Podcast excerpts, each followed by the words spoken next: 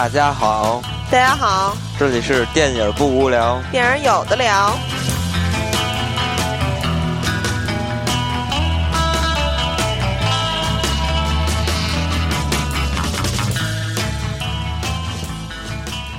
我依然是你们的金刚。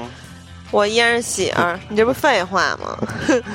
对嗯，咱们咱们不要多说废话了，直接开始吧。对从这周的有意思的资讯开始。对，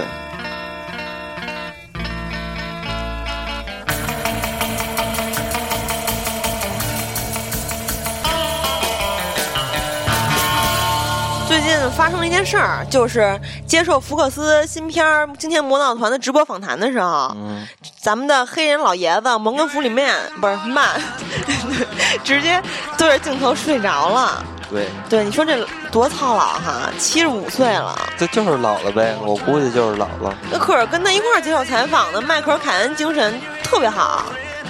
迈克尔·凯恩，你记得是谁吧？嗯嗯，阿福，对 对对，阿福特别对，阿福。是一个管家子，操心的事儿比较多，不像老大爷，你看给蝙蝠侠做了一辈子，打了一辈子工，对，然后就不干了，就可以养老了。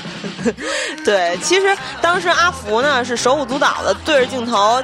开始讲这个拍这片儿的心路历程，讲的特别带劲。嗯结果旁旁边的摩根·弗里曼的眼神就好像在说：“你们你们还没说完，我要回去补觉去了。”不过后来摩根·弗里曼就这事儿还发了一声明，嗯说关于采访那事儿啊，我没睡着，我是 Google 眼检的测试人员，只是借那机会更新一下 Facebook。嗯，这老挺逗的，还老头儿。嗯，捎带手呢，咱们再说说《今天魔盗团》票房的事儿哈。嗯呃，上周呢，这两呃，这个《惊天魔盗团》和《重返地球》这两部电影儿是在上周四在北美依次上映。嗯呃，《今天魔盗团》是七点开画，它赢得了一百五十万美元的票房。嗯呃，《重返地球》是九点上映，《重返地球》就是那个威尔史密斯和他儿子一块儿演那片儿。哦呃，重重返地球是不温不火拿了一百万美元的票房。嗯嗯、预计呢首周末票房无法超过二两千五百万，嗯等于说是周五日场不列。是，就是原本他预期呢是想拿到三千五百万票房，嗯所以目测现在连两千五百万都拿不到。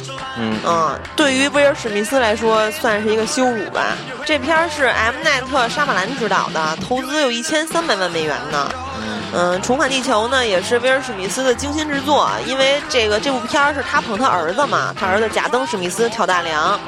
但是这个科幻巨作呢，关注确实挺挺少的，嗯而且只有很少的人借着这部电影讨论电影和科学的关系。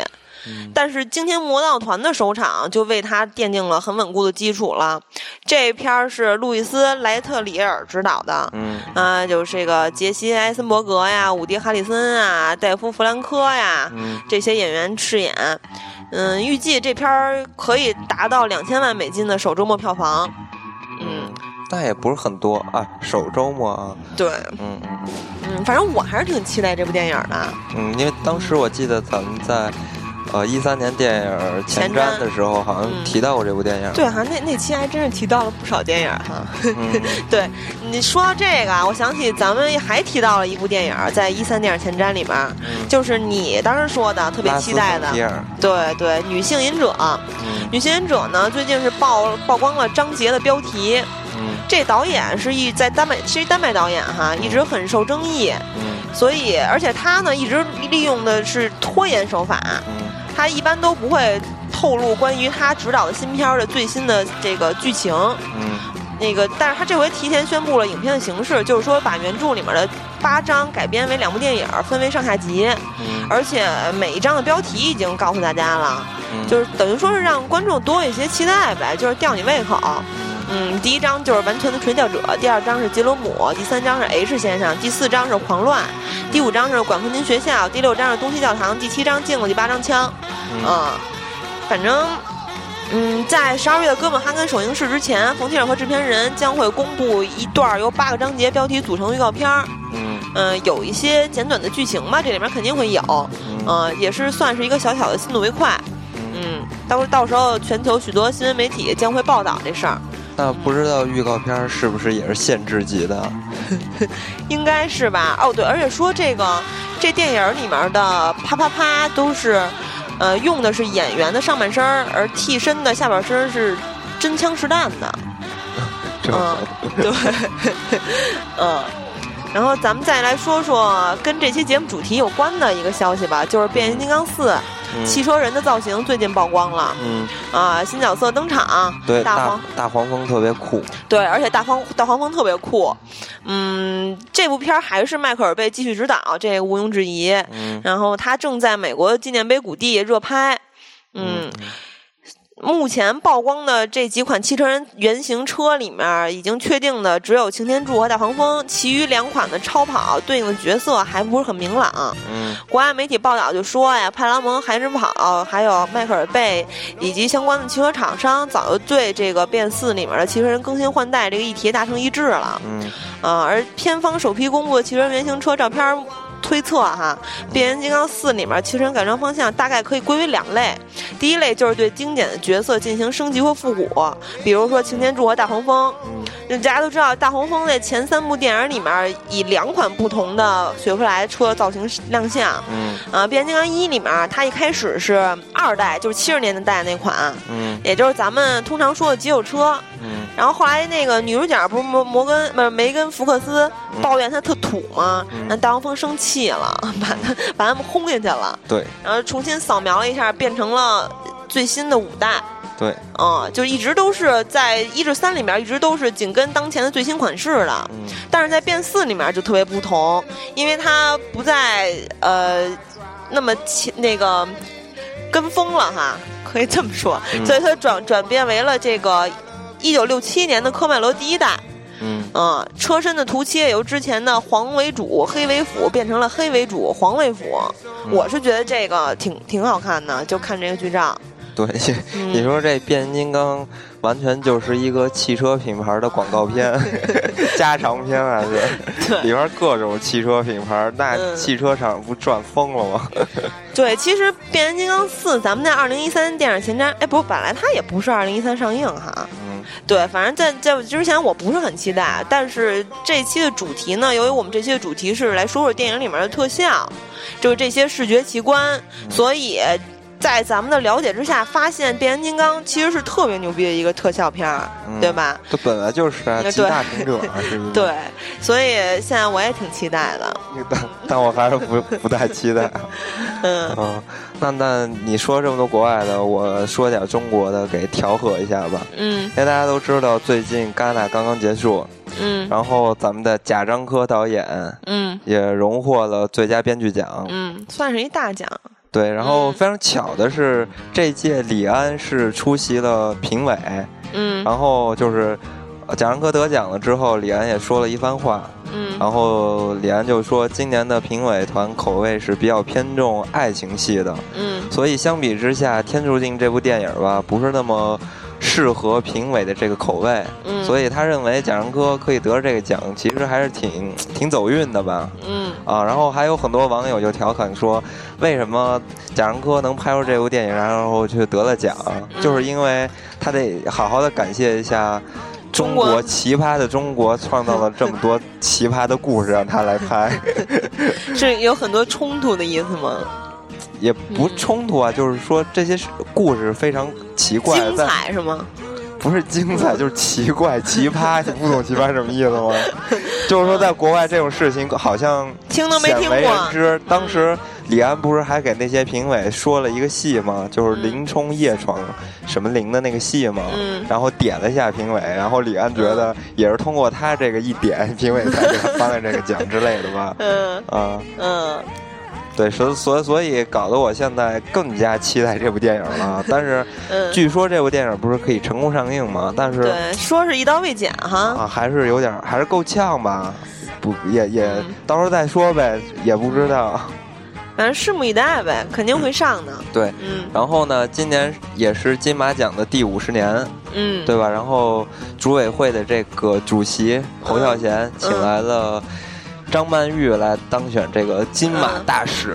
嗯，金马大使。对他为什么选张曼玉呢？因为张曼玉是得过四次的金马影后，还有一次的女配角奖。嗯，所以她得她她其实是金马奖的这个纪录保持者，就是获奖次数最多的。是女演员的纪录保持者吧？应该是男的没有统计过，所以还是挺有意义的。而且正好是五第五十届嘛。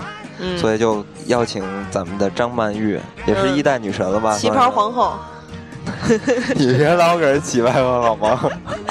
不然就是这个《花样花样年华》里面钮儿定穿着那个旗袍皇后，明明就是我们的倪妮。倪妮啊，嗯啊，你接着你接着说你的资讯，不要瞎给人起外号。我说完了。啊，你说完了，说说新片吧。行，那那就说说咱们最近刚上的上周二吧，啊，不是这周二，这周二刚上的《星际迷航》。暗黑无界。对，嗯，就是其实有很多人都特别期待这部电影。对。最后呢，这部电影我觉得有一点让大家特别特别满意的地方，就是特效。对，所以我们才会做这期节目。对，然后呢，剧说这个剧情吧，你也不能说这个剧情差，但它确实也不好。呃，好不在什么地方？因为。呃，不知道你怎么看？我是觉得特效呢可以打到九分，因为咱们的有的听友是在微信上问我给多少分儿。因为大家也知道，我一直以来看电影只现在最简单的只有两个标准，一个就是能不能值，就是这俩就是就是能不能值回票票价的问题。嗯，我觉得我是能值回票价的。嗯，然后剧那个特效我是能给九分，呃，剧情我是给了六分。嗯。就是说，我是这么认为啊，就是说，《星际迷航》呢是这种影迷型的电影吧，算是，因为它有特别，其实跟《星战》是一个意思，可能《星际迷航》在北美，你说，《星星战》和《星际迷航》完全是两个意思。不是，我说它这个都是影迷型的电影嘛，对，就是说它上面是有一些人去对。追捧的，对吧？对对，所以呢，这个。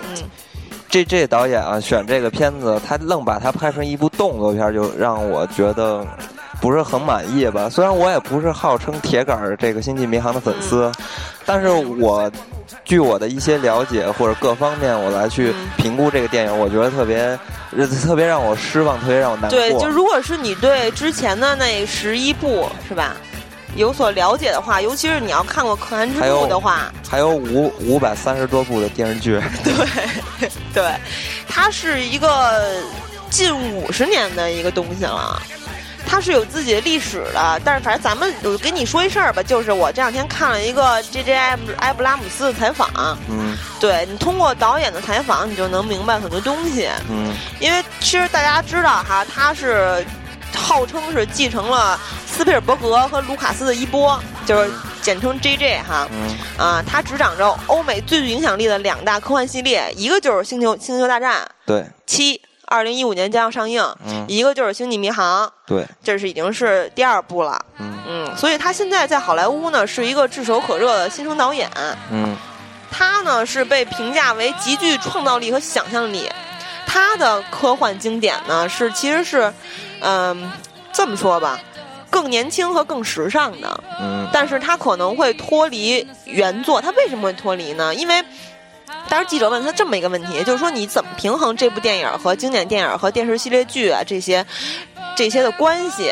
怎么着顾及已经有的粉丝群体，而且培养出更多新的粉丝呢？他说：“首先谢谢你的赞誉，我不明白哪儿赞誉他了。”他说。嗯，他说我呢。哦，因为当时记者说一说，我不是一个《星际迷航》的粉丝。嗯，对，他说，其实我也不是一个《星际迷航》粉丝。他很多次其实都说过这话，不只是在这次的采访里。嗯，他说这个电影并不需要你必须看过之前的电视系列剧或者之前的《星际迷航》的电影。嗯，这是一个全新的东西。如果你是一个《星际迷航》的粉丝，那么其中会有你喜欢的引用原剧的细节和设定。嗯，不过这部电影是为影迷而拍的，而不是单单是为了《星际迷航》的粉丝。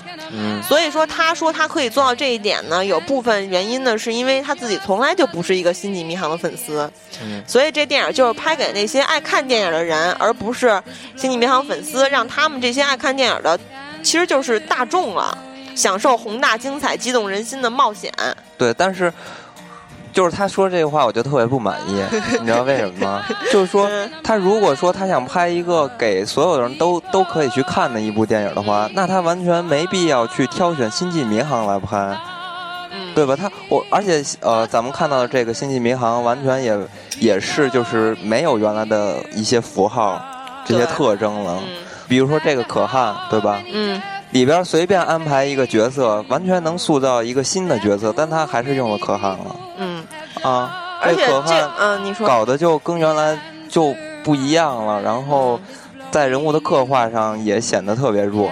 其实我觉得这个的弱在哪儿？因为因为我本身我也不是星际迷航迷，我是星战迷，所以说他如果将来在二零一五年的时候，他把星战也他妈胡弄的话，我就会特别生气。但是这这回呢，我就我没有。但是我觉得他这部电影为什么还是给六分啊？就是单单从这部电影来看啊，这部电影当时 J J 说他是献给九幺幺的反恐部队的，嗯，就包括那个对反恐部队。然后这里面就是是是有恐怖主义，对吧？可汗他代表的是一个种族灭绝，嗯，他是这么一个集权者，其实，嗯。但是在这电影里，你看后来那个。他那大飞船就可汗驾驶那个，嗯，就死了那么多的平民，就连镜头就连仔细的交代一下都没有，就这些平民都已经被忽略了。嗯，其实那个镜头特别像，当时就让我想起九幺幺世贸双塔了，而且他弄了，他多少塔都塌了，得死多少人啊？嗯，然后而且这个电影里面就应该是什么呀？应该是。面对恐怖分子，这个寇克和史波克在坚坚守的是和平和正义。但是我看到的就是寇克特别生气，为了派克船长复仇，然后史波克呢又为寇克复仇。嗯，对。然后里边其实就不停的我为你复仇，你为我复仇，就完全是好像在俩人这哥俩好，或者是这个寇克跟那个派克之间的像父子情一样的感情，他完全没有上升到这个。和平啊，还有这这些东西上，其实是这么说啊，就是《星际迷航》诞生，它有一个契机嘛，就是当时是呃登月，然后这个太空竞赛，还有一个是外星人这个目击事件，在那个年代是沸沸扬扬的，嗯，所以就呃出现了《星际迷航》这个电影，而且这个电影跟《星球大战》特别不一样，《星球大战》从名字上你就能看出来，它是在说大战。对吧？星际迷航是在说迷航，迷航代表什么？就是探索。对，它的核心就是探探索新边疆嘛。对，而且星际迷航是其实说白了吧，它其实就是美国的一个大航海时代的又一次的复制。就是把大航大航海时代搬到了宇宙里去，其实就是在寻找一个乌托邦，或者是建立一个乌托邦。对，而且它乌托邦还在于它这个飞船里面，咱们不之前说过吗？有黑人、白人、黄种人，对吧？还有甚至是不是地球人的外星人，就各种各样的人在这一个船舱里。它就关于种族、性性别和信仰、文化种种的东西都是息息相关的，其实是很宏大的。对，所以其实它就是代表了美国的一个基本的核心，还有他们的价值，所以是这样的。但是在这部片子里，你可以看得出来，他们失去这些东西了，呃，留下的只有两个人这种特别类似于激情的友谊。对，反正看这部片子让我觉得特别可笑的一一个戏就是。呃，科克船长被那个核辐射污染了，然后要快死的时候，不是是不是剧透了？没有啊，然后在关关在那个门门外嘛。嗯。然后这个史波克，呃，就特别难过，还哭了。科克船长就说：“史波克，我好害怕呀！” 哦，史波克，别让我害怕。然后我就觉得，如果没这扇门的话，史波克就给他抱着他，然后开始。呃，热吻来一段，呃，我觉得这个特别特别有趣。哎，那你觉得这个本尼迪克特·康伯巴奇的表演怎么样啊？因为他在中国是很火的一个演员。对，其实这么说啊，首先我对这个。我我不明白为什么大家都这么喜欢这个演员。首先，因为我也看过他演的《神探夏洛克》，对，看过这个东西，完全跟我心目中的，因为我是特别喜欢这个福尔摩斯这种东西的，我是特别喜欢，看过原著的，所以我对他呃演绎的这个，其实他也算是福尔摩斯啊。然后里边故事也都是来自于福尔摩斯，然后让我感觉非常奇怪，我觉得特别幼稚，特别可笑。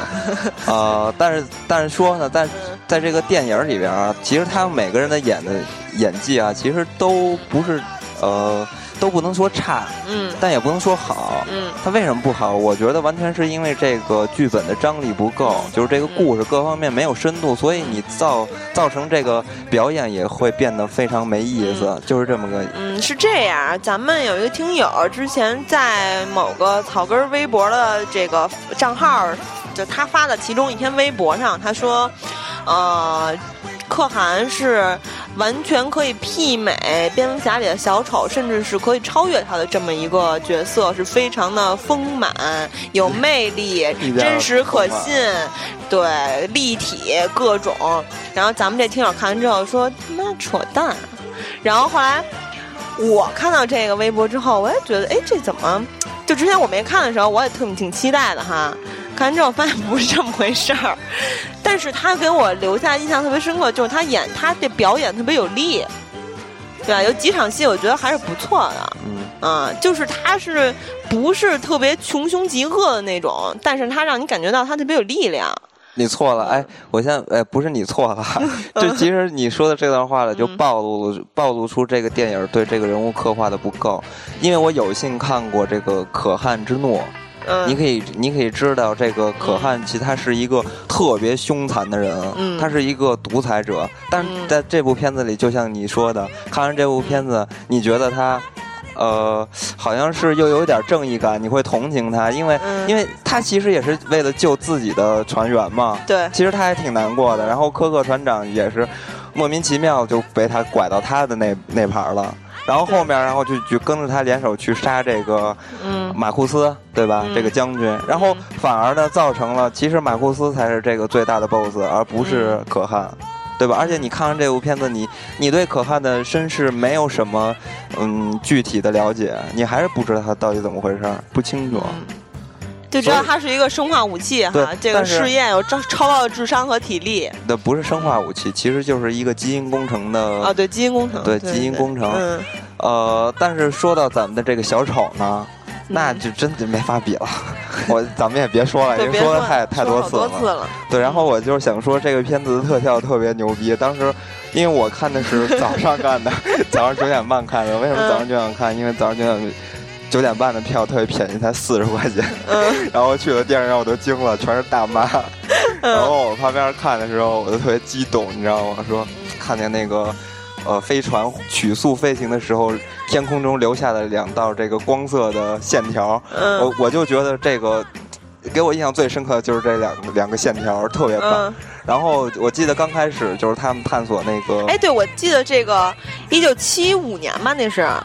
反正就《可汗之怒》是一九八八零年，反正就头两部的时候，那个可不是这样，是吧？那就跟霓虹灯似的，是吧？但也是那种光线嘛，对，是这个非常漂亮。嗯。然后他们不是第一场戏就是他们到了一个原始人的星球嘛，然后那个原始人拿着长矛扔他们，嗯，然后那个长矛你看起来就是从屏幕里飞出来了，然后我旁边坐一个大妈还在那躲那个矛。逗死我了，然后特别有意思。其实早上看的时候，你可以发现电影院坐的全是大妈，全是大妈大爷在看电影，还挺有意思的。而且大妈大爷的热情特别高，基本上电影呃已经没有缺席了，就全都坐满了。嗯嗯，特别好玩。大妈然后还找座位，不停的找错。对，然后其实。呃，通过这个电影啊，然后因为我们当时也是想这个主题想了很久，因为《星际迷航》我们又不是正经的这个《星际迷航》的粉丝，对吧？所以将来如果要做《星际迷航》，我们肯定再找一个嘉宾，然后，但是这个嘉宾我们慢慢的物色一下。对吧？所以，而且不光找嘉宾，我们自己也得把这个前面的这些全都在对再看，就看一下，没看过的看一下，看过的温习一下，因为确实也是没怎么看过。嗯嗯。然后呢，我们就去想啊，怎么能做嘛？对，得负责嘛。对。然后我们就想怎么去做一些比较切合这个时下流行的主题，对吧？所以我们就想到了这个。工业光魔怎么样？是不是？对，因为大家都知道这个特效嘛，嗯，工业光魔是很有代表的。鼻祖，嗯。嗯，所以就跟大家说说这个特效前世今生和工业光魔他制作过什么电影嗯，他制作的电影大家肯定都会非常的熟悉，对，其实而且很多肯定很多都去电影院看过，对，所以这期节目的话。因为之前也做了很多期这种大话类型的了，所以这期我们要沉下来，稍微严肃一点。对，然后首先我想说一个观点吧，就是说，嗯，呃，所有的电影啊，不是所有电影，就是电影其实是一门集合了所有不同技术、不同艺艺术的一个这么一个东西，嗯，对吧？所以。只要是电影里边的某一个点发生了重大的这个技术变革，都会对电影带来的这种革命性的更换，然后对我们的这种感官体验都会带来不同的这种变化和感受。嗯，所以我就想说啊，看大片看特效不无耻，嗯，对吧？不不是说非得看一部艺术片儿，然后就说这片好看了一个特别没有脑的科幻电影，就觉得。我浪费了，其实不是这样的。我觉得还是很有意义，来聊一聊这些特效。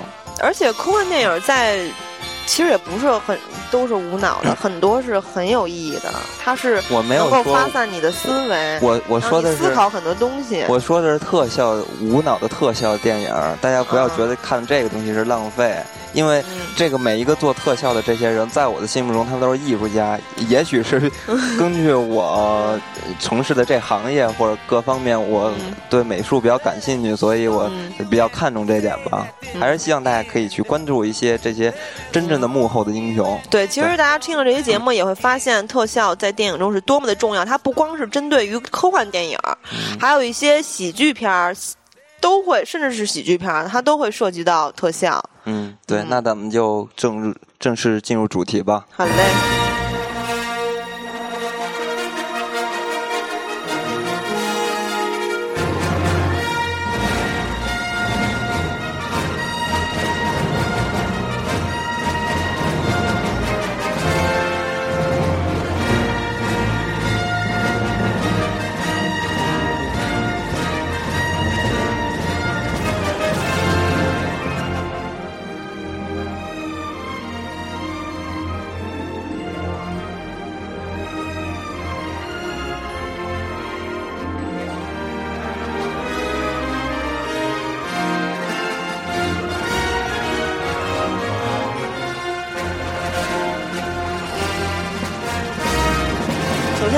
咱们为什么要说工业光魔啊？因为有这么多的特效公司，为什么非得说工业光魔呢？因为工业光魔它创造了电影中最具标志性的影像，在过去的几十年里面，他们把我们带入了无法想象的世界里面。他们创造的是激动人心的，就是视觉特效，而且他们是先驱。嗯，他们就是说，工业光魔已经是改变了我们看电影的方式，通过艺术和技术的这个完美的融合，嗯，彻底的改变了电影制作的过程，而且他们重新定义了现代文化。嗯嗯，是这样的。对，那咱们就嗯说这个工业光魔，咱们就从头说起吧。今天的电影魔术可以追溯到一百年前。大家都知道，比如说早年间的金刚，对这种其实也都是特效电影嘛。嗯。但是在咱们现在要提的这个工业光魔呢，其实是属于现代的这种视觉电影，嗯，对吧？呃，它其实是在一个大家都知道的一个故事中开始的，就是星球大战，嗯，很遥远的星系，对。然后是工业光魔成立于一九七五年，嗯，就是为了拍这个《星球大战》中那种特别复杂的特效，嗯，呃，所以这个年轻的电影制作人乔治·卢卡斯，嗯，为了把这个幻想的这种太空世界呀，他历险的世界拍出来，所以就创了这个工业光魔。但是当时，呃，他想这个世界是因为好莱坞根本就没有见过这种东西。所以他们就建了这个工业光魔。乔治·卢卡斯自己的话说呢，就是，呃，我想拍的是一个动作片儿，我想要一个里面全是宇宙飞船，然后里边有很多特别短小的剪辑，呃充满节奏感、步调和这种动作，然后又是看起来特别像电影的那种感觉，嗯，对吧？但是他自己心里明白，在当时这种东西是根本做不出来，就是当时的特效来说根本做不出来。嗯，所以当有那个工作室问乔治·卢卡斯的时候，说怎么做这怎么办呀？他他，然后他就硬着头头皮跟人说。哎呀，没，反正没事儿，反正我们能搞定他，就放心吧。然后，乔治·卢卡斯自己心里其实挺慌的，对，他也知道，我我其实就必须得这么说。但是，虽然我什么都，呃，虽然我知道我自己根本搞不定他，但我必须得这么说。嗯。当时呢，正好有一个契机，就是许多大公司的特效部门都被撤掉了，嗯，所以乔治·卢卡斯就花了特别少的钱，买到了大量的这种呃淘汰，也不是淘汰吧，就是旧的这种特效的设备，然后在这个加州威尼斯的一个工厂里边。建造了工业光膜，嗯，然后二世纪福克斯负责乔治·卢卡斯和制片人凯里·库尔特，还有这个光学特效专家，这个专家特别牛，大家记一下名字，因为后面我们要经常多次提起这个人，叫约翰·戴克斯特拉，嗯，然后他们三个人来领导这个团队嘛，嗯，然后这个约翰就聚集了一些一个大杂烩的小组，因为他是一个专家嘛，比较有号召力。然后这个小组里边有学生啊、艺术家，还有摄影师、模型师，还有这种机械工程师，啊，成立了这些小组，然后他们三个人开始带着这些人就开始制作了《星球大战》，对吧？然后制作《星球大战》的时候里边就是有很多特别难的。技术难点吧，对吧？他们都攻克了。嗯，对，其实给星战做特效、建立工业光魔这事儿本身就是一特冒险的事儿。对，因为他们当时呢承担的是特别巨大的危机，但是他们为什么就敢这么干呢？其实就是凭着一股劲儿让他们这这么做。对，就是为了目标不顾一切拼的那种天真和相信自己最后能成功的信念。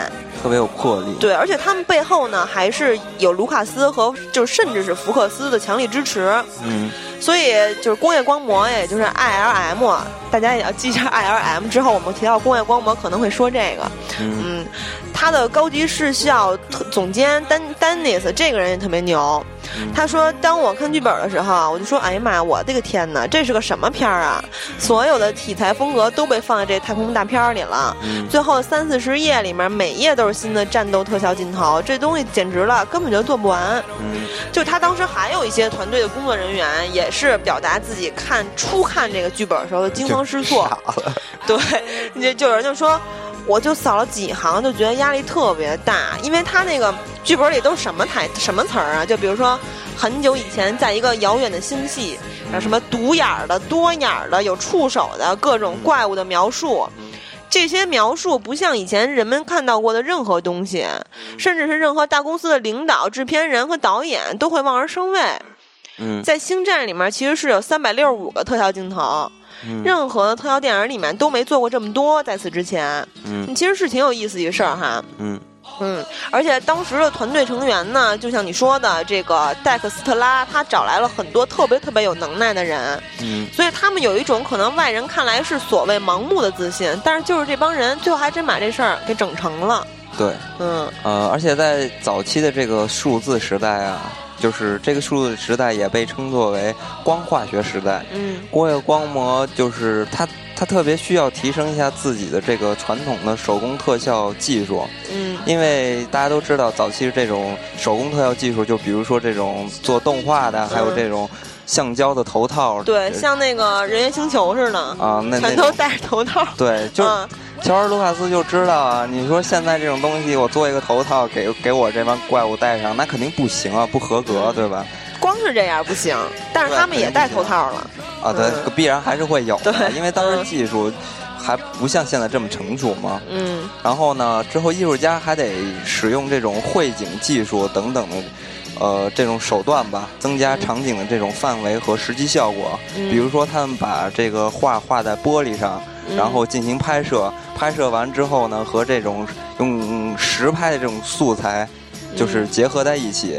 嗯，还有这种精细的模型制作，然后在这个蓝屏前拍摄出来。就比如说飞船啊，对，飞船就太多了。嗯，大家都知道蓝蓝屏这个抠像嘛，其实就是这种东西。然后之后再把它们和呃所需要的元素放在场景中，嗯，呃，然后有个过程其实就叫呃光学影像合成，然后工业光魔重新设计了一个叫做多曼的光学印刷机，嗯，这个印刷机是干什么用的呢？其实就是说它可以记录多张的光学软片进行复制拍照。然后合成到单张的胶片上。嗯，其实这个 Photoshop 对，其实很好理解，其实就是 Photoshop 多图层嘛。然后把很多东西放在一个图层上，这样的话就是资源的整合啊什么的都是挺有好处的。但是也带来一些问题，对吧？嗯，对，其实他们当时的工作是非常艰苦的，因为当时还没有人做过这种特效。咱们刚才说了啊，这种程度的特效，所以他们经常会受到技术水平的限制。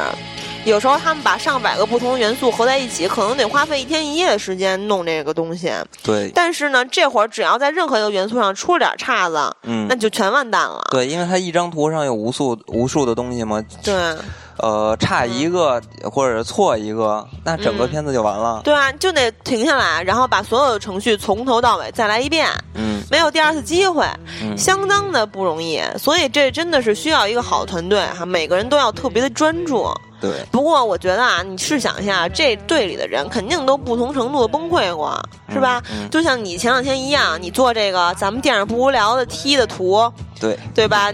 结果那个什么 AI 原文件坏了，软件崩溃了，对，崩溃了，嗯，是不是特别给我急的，特别难过？嗯，然后最后 还好有一个备份，但是那个备份是完成度比较低的，然后又重新画了一遍，画好几个小时。嗯，不过还是要感谢当时咱们 QQ 群里的。听友啊，特别热心，大家都说传来给我们试试，我们有 AI，嗯嗯，特别好，特别感动。对，然后真的也是非常谢谢大家。嗯，哎，对，其实咱们这回踢的图案跟工业光魔也有关系哈，对对对，星战也有关系。对，嗯，对，到时候出来再再说吧，是吧？出来再说吧。嗯，就是咱们接着说哈，比如说星战里面它那个战机被炸，就咱们就说一九七七年那部，也就是第四部。一会儿再说为什么说它是第四部哈，嗯，其实这个就是把一个模型给炸开，战机被炸这事儿，但是你这个炸它，你速度还得恰到好处，而且你记不记得当时有七七年那部的时候，楚巴卡和 R two D two 那 three P O 他们下棋，当时那个棋盘上有移动的小怪物，这个是花了十二个小时的时间拍摄一个角色走过一个场景的定格动画。而这个镜头最后在影片中只出现了四秒，嗯，就是真的是很辛苦，花了那么多时间，然后可能失败就重新做，要么呢就是巨长时间在镜头里面只出现几秒，或者说根本用不着，最后给 pass 了，对对吧？对，然后之后呢，这个团队领导之一就是咱们刚才说的那个光学特效专家约翰，然后他设计了一个革命性的东西。这个东西叫做，呃，这个英文单词还真是不好读啊。嗯。呃，叫做 Ray Flex，对吧？其实它它其实就是一个有运动控制系统，可以让这个计算机控制系统来编写一个程序。这个程序可以控制动态的这种精确的重复的摄影机的运动和动作，然后就可以使这种大量的元素整合到一个运动的镜头中。其实就是解放了一百年来这个摄影机只摄摄影机只能静止拍摄的这种束缚。对，星战其实是视觉特效复兴的开始。嗯，这就像什么呢？就像睡美人儿被亲嘴儿给亲醒了。嗯，当时这个团队的很多工作人员呢，第一次看星战，就当时就看星战这部电影上映的时候，他们已经做完了星战，就跟其他人一样，看完之后马上去跑去跟。普通的这些观众一样排两个小时的队再看第二遍，这里面就有一个工作人员，他就说啊，我在那天看了两遍，简直就是一种全新的无法比拟的观影体验。然后他打给了卢卡斯，当然就是导演了。他说，很，但是卢卡斯说，很遗憾，我们只能做到我们真正想要达到的东西的三四成。对 对对，这个在当时的轰动是非常非常大的。对，你你就。比如说哈，这个一九八三年到一九八六年，卢卡斯影业计算机效果图制作师，也是《玩具总动员》一和二、《赛车总动员》一和二的导演，他叫约翰拉塞特。他说：“我死也忘不了第一次看《星战》，我当时在电影学院，在中国剧院门口，我排队排了六个小时。那个电影用历史上从没有过的方式娱乐了观众。”对，对，星战是，呃，就咱先说说当时的场面吧。当时是在中国剧院门口有乌泱乌泱一大片人，就跟那个疯了一样。对，就跟就跟那个看足球的球迷的入场时候那种感觉一样，太可怕了，人特别多。然后这个 R 2 D 2和 Three PO 亮相的时候，观众都疯了，啊，然后剧基本上就有百分之得有二十的观众。都是看一遍，马上再去排队，又看了第二遍。嗯，对，就已经疯狂了，就绝对比咱们现在的《阿凡达》要疯狂的多。《阿凡达》在中国上映的时候的要疯狂的多。嗯嗯，估计估计那会儿《阿凡达》是因为 可以网上买票了。哎，你说《侵占》那会儿如果网上可以买票的话，应该不会像现在，呃，就是咱们现在了解到的这么火爆，就是外边排队人应该不会傻等着。嗯。反正吧，反正就是《星战》这个历史性的成功呢，让卢卡斯建立了一个电影的制作中心，对吧？但是这个中心不在好莱坞，在加州的马林郡。嗯啊，其实这个地方就是工业光魔制作《星战》这个帝国反击战的地方。卢卡斯自己说呢，归根结底，这工业光魔其实就是为了维系一一组核心的创意型的人才，嗯，对吧？嗯。但是呢，为了维持这个工业光魔呢，就是卢卡斯他们必须找到这种可行的工作模式，把它打造成一个呃有市场的企业，为了不同的电影制作人而工作。嗯。他就是他其实非常明白将来要走的这条路。对。呃，怎么样把这个东西维持下去？嗯。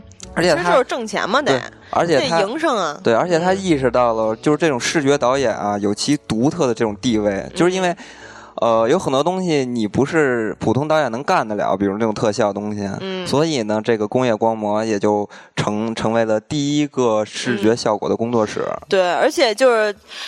总结一下啊，就说《星战》这部电影，它不但是使得卢卡斯创立了工业光魔，而且《星战》这部电影的成功呢，也毋庸置疑有它自己特殊的意义。嗯，它其中一个点呢，就在于为一系列不同风格的影片打开了一扇新的大门。对，在此之前是没有人，从来没有人完成过的。嗯，因为他们根本不知道怎么完成这些东西。其实就是带入，也是开启了这种数字的一一一扇门嘛，一扇窗。然后咱们说说斯皮尔伯格哈，斯皮尔伯格跟卢卡斯的私交一直都不错。对，嗯，然后他第一次和工业光魔合作是《夺宝奇兵》这个片儿，在电影里呢，就是最后他们打开失落的约柜的时候，大部分的骑兵的特效其实就是要创造出上帝之力。最后从真正的约会里面跑出来的那些灵魂有很多有挑战性的场景，嗯，比如说有一个邪恶纳粹分子的脸变形了，还有一人脑袋化了，还有火在火里边。对，还有那个贝洛奇脑袋爆炸了。嗯，当时斯皮尔伯格就是像刚才咱们说的，他不知道怎么办。他说：“那我就把这些留给完成星战的这些人，如果他们都能做成星战，那做个化掉脑袋根本就不成问题。他们知道怎么化掉这些造出来的蜡质的脑袋，算是天才了。”对，嗯，其实工业光魔，对刚才咱们呃斯皮尔伯格这个也说到了，工业光魔其实不断发展这种化学特效的成像。嗯，乔尔卢卡斯就是。发挥这种潜在的这种可能嘛，找到了全新的方式来制造这种电影特效，呃，比如说将电影计算机，呃，不是将计算机和这种摄影光电打印机结合，就咱们之前也说了，呃，用计算用计算机进行剪辑。卢卡斯还认为这个计算机创作或者合成这种音乐也是可行的，就是这三个想法，嗯，啊，让他正式的就是。呃，带来一个人，这个人叫艾迪。嗯嗯，这个艾迪其实是一个计算机的高材生，然后他找来这个艾迪呢，就是呃，开创了卢卡斯影业的电脑绘图部。嗯，其实当时卢卡斯就是要求艾迪把计算机技术带入电影行业。嗯，然后艾迪呢，因为他是一个计算机高材生嘛，嗯，他能创造出这种曲线平滑的表面，其实就是咱们现在看到这种三 D 的建模，用不同的多面去建出来这种东西，然后建了这个模，然后再在外边加入这种质地，其实就是贴图嘛。嗯，啊，其实这个，但是在当时啊，这就是计算机图像处理的一个新飞跃。嗯，啊，其实这就是 CG，就是大家咱们老生常谈了，大家都知道，但在当时。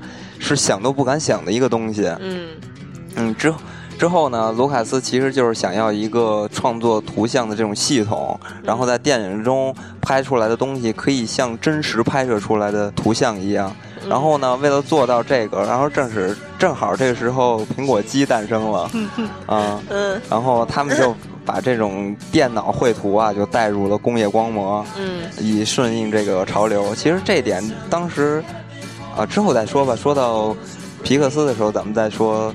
呃，乔布斯的事儿，对，然后其实这个就是他做这个投资也是冒着特别大的风险，但是同样也是非常有远远见啊。对，他的工业光魔，首先工业光魔创立，包括工业光魔的很多新项目都是有很大风险的，但是他确实是很有远见。对，因为这些都得到了回报。对，因为都都得到应有的回报，而且确实非常厉害，他能看到就跟乔布斯一样，他能看到未来一些闪光的地方，真是挺厉害的。嗯。啊，而且今天强大的计算机成像技术啊，其实都是源于源自于早期的这个 CG 技术，对吧？嗯，在一九八二年，派拉蒙公司就用这种技术创造了《星际迷航》的可汗之怒。对，就是咱们刚才在第一环节说到的。对，然后在发展这个硬件和软件的同时，他们用了五个月去提高这个材质的贴图，还有运动虚化场景、数码绘图。还有编辑程序实现了第一个这个计算机的合成。嗯，当时呢是 L M 的高级视觉特效总监，就是刚才咱们说的 Dennis 这个人，这个人特别厉害嘛。他用电脑绘图制作了《少年福尔摩斯》里面彩色玻璃人儿。嗯，当时他是试用电脑动画，是很新兴、很超前的想法，是一特别振兴人、振振奋人心的事儿。就过去的很多工作啊，团队里成员是没有工具借助的，基本上要把脚本投射到计算机屏幕上进行对比。对，而动画模拟呢，要手动移动摄像机。当时的这个计算机效果制图师，就是咱们刚才说的那个神奇那个玩玩具总动员一和二导演，他说：“我这辈子从没这么努力过拍摄这六个场景，但是特别值得，因为当少年福尔摩斯出来的时候，在特效行业工作的人都不知道是怎么弄的。”嗯。然后，这个彩色玻璃骑士是第一个计算机合成的电影人物。嗯这个电影当年得以提名奥斯卡最佳视觉效果奖，嗯可以说是计算机技术影响力不断增大的证据。那咱们刚才说完了第一个计算机合成的电影人物，说说世界上第一部出现变形镜头的电影。这部电影就是《风云际会》。嗯，它结合计算机完成数字拍摄。然后可以和摄影结合，在屏幕上，它把一只小羊变成了鸵鸟，还变出了大老虎，又把大老虎变成人，嗯就真的是当时的人看到这个东西，就感觉你在舞台上给我变了一大魔术，我根本不知道这怎么回事儿。嗯嗯，其实真是电影特效这个东西，把人们做就是做这种不真实的梦的这种勇气放大了无数倍，拓宽了啊。然后在二十世纪八十年代的后期。乔治·卢卡斯影业计算机发展出了惊人的工具，是一个数字剪辑系统，第一个数字音频剪接系统，一个胶片激光扫描仪，和强有力的这个图形处理计算机。嗯，啊，他们就是用这些东西来实现数字合成和处理高分辨率的图像，使得能够完成突破性的电脑动画短片《安德鲁》和《威利》。呃，这也鼓舞着他们，就就是追求更远的目标，完成长篇的这种动画影片。嗯，啊，其实这个就是皮克斯图像计算机。但是在那个时候啊，就是金融市场是波动起伏的，而且他们意识到自己无法就是负担这这些东西，因为他们有太多事情要做了，然后就去找卢卡斯说。啊，其实我们就是真的是特别想做这个动画电影，但是有太多的事情要做了，而且卢而且卢卡斯其实他想要的就是这个技术，所以就把小组给卖了嘛，然后卖给了其实就是卖给了乔布斯，啊，而且乔布斯其实赚了一个特别大的便宜，因为之前刚才刚说到的乔治卢卡斯其实只是想要一个技术，其实他卖的呃并不是特别贵，这么一个好东西其实。嗯，明明可以卖出一个特别大的价钱，然后大家不就觉得乔布斯其实赚了？因为之后皮克斯是被迪士尼收购了，嗯，大家就肯定觉得乔布斯肯定大赚了一笔，但其实也不是，因为乔布斯当时是退出了这个苹果，然后他当时就把苹果的股份卖了，卖了之后拿钱买了皮克斯的，但是，所以大家现在都知道，苹果公司现在的市值还有它的现金储备，可以知道，如果他原来的那些股份拿到现在来看的话，完全有很有迪士尼，很有可能就把迪士尼都买了，特别恐怖。其实他俩做的好像都是赔本的生意。对，其实这个也就独立出了皮克斯。嗯，非常也是有电影行业上非常可可值得一说的趣事。嗯嗯，其实这个工业光魔呀，它建立了自己的 CG 组。那刚才咱说哈，那卢卡斯影业也是，目的是专门为电影做 CG 处理，做出就是好像计算机合成的数字人物在演动作片的效果。它最后呢是成了九十秒的动画，混合了计算机成像和传统的光学合成技术，就它有点像一个过渡期。这对当时团队来成员来说呢，就依然是一个很新的概念，因为那个时候不是有很多有名制作人会去做这些东西，所以他们只能独自探索。就是他们其实做什么事儿都是没人做过，都很新，然后又只能独自探索。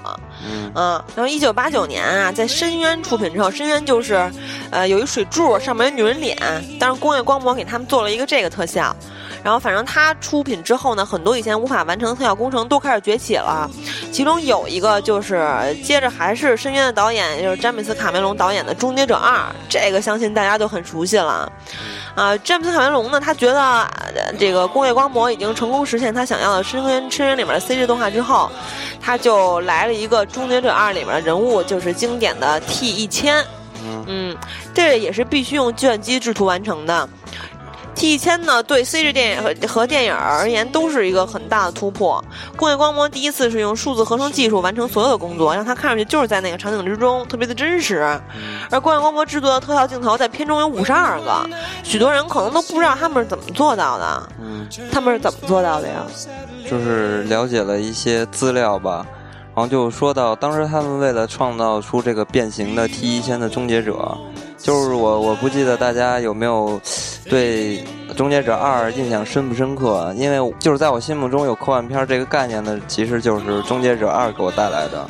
而且这个片子里边的 T 一千就是这个液体机器人，给我造成的特别印象深刻。即使放到现在来说，现在的科幻啊，就是呃特效都做的这么棒，但是我啊心目中依然很难忘，是吗？心目中永远觉得这个东西太牛逼了，做的。然后回头再看的时候，发现不是那么回事儿。但完，但是在心目中还是特别有地位的。就是说，当时工业光魔是使用了一种创新的激光扫描程序。呃，来拍摄这个扮演者，就是 T 一千的扮演者，叫罗伯特·帕特里克的这种体态和表情，从而能够创造、模拟和塑造演员逼真的这种计算机形态。当然，这里边不止用了刚才咱们说的激光扫描这种程序，他还用了很多这种有突破性的技术去完成《终结者二》。嗯，呃，比如说里边有一场戏，就是这个 T 一千走在这个。下面都是黑白砖块的这个地板上，就是他，呃，走走一步，然后后面带起来一个人脸，就是这个液体机器人人脸。当时不是吧？是他当时从那个那个黑白那个地板底下冒出来。是啊，上面不是有个人走过去吗？对他走过去之后，然后他从那个地板上冒过去。对啊。嗯。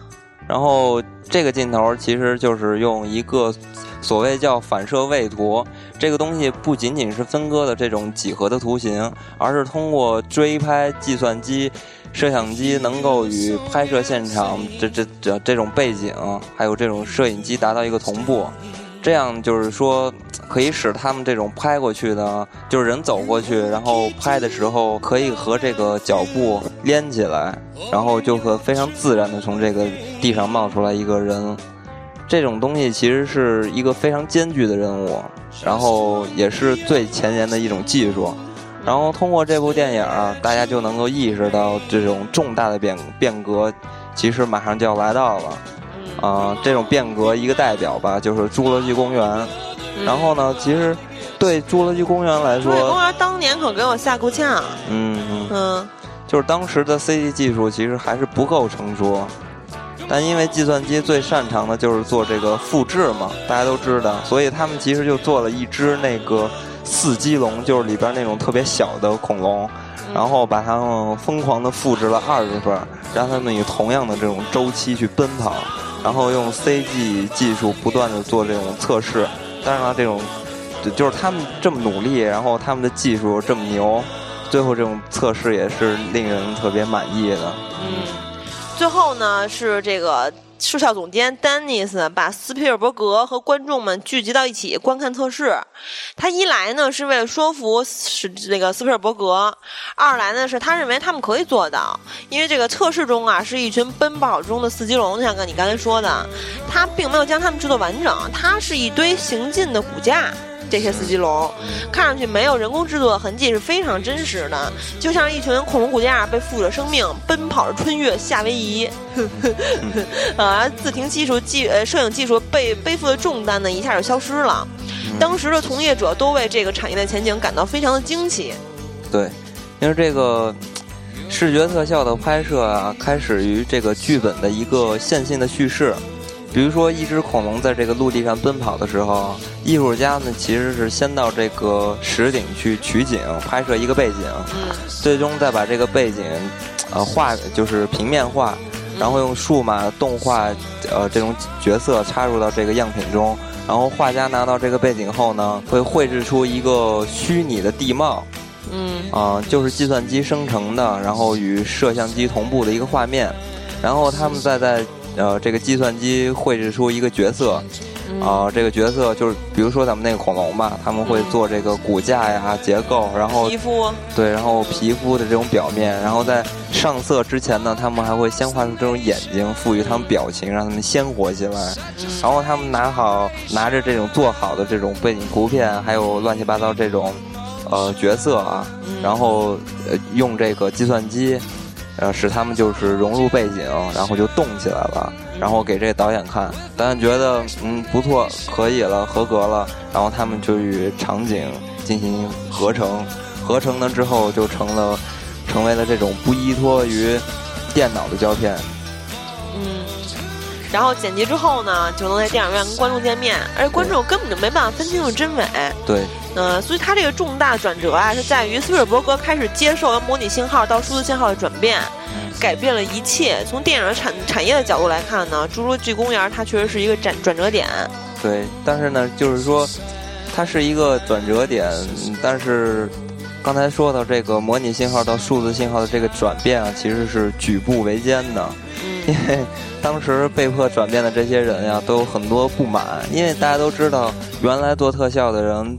大部分都是这种传统的制作嘛，比如说模型啊，乱七八糟这种东西，他们模型师，呃，为为了适应这种环境，他们不得不放弃自己就是比较好的、有优势的这种技术，然后去学习新的东西，所以他们当时就是非常害怕自己会不会有一天就失业了。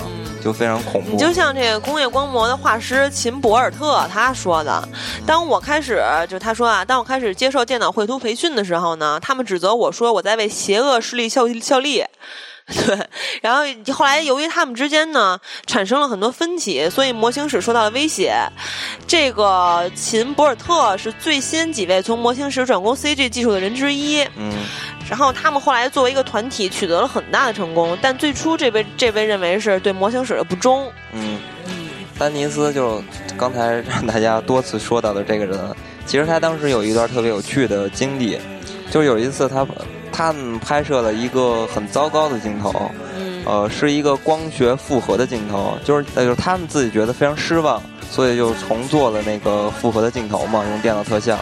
然后大家都非常不情愿的就用这种东西，然后，呃，特别操劳，然后完成了。完成之后呢，丹尼斯就像一个同事吧，嗯，展示这个做好的东西。